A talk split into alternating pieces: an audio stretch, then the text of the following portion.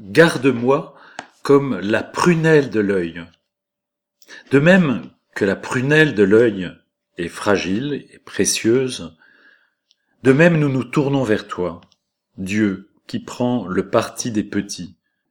Oui Seigneur, protège-moi, parce que tu l'as promis, chacun de tes enfants est d'un grand prix à tes yeux, et tu en as gravé le nom sur les paumes de tes mains.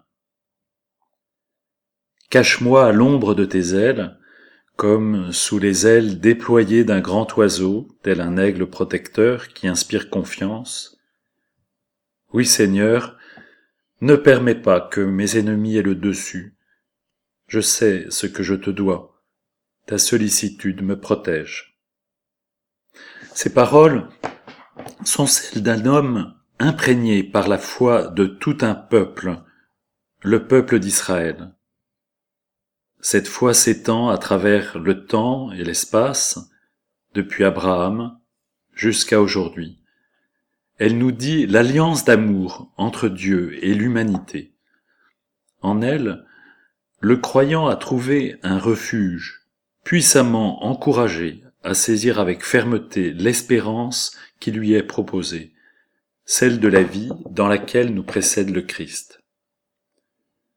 Rendre compte de cette espérance qui est en nous, c'est la partager avec beaucoup de simplicité et d'humilité, avec ceux qui ne voient d'avenir ni pour eux, ni pour ceux qui les entourent. Et ce sur quoi repose notre assurance, c'est que notre Dieu est un Dieu juste. Au début et à la fin du psaume, on fait appel à la justice de Dieu. Seigneur, écoute la justice. Et puis, et moi par ta justice, je verrai ta face.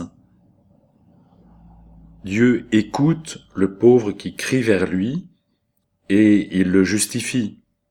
Il l'ajuste à la vie qu'il nous propose.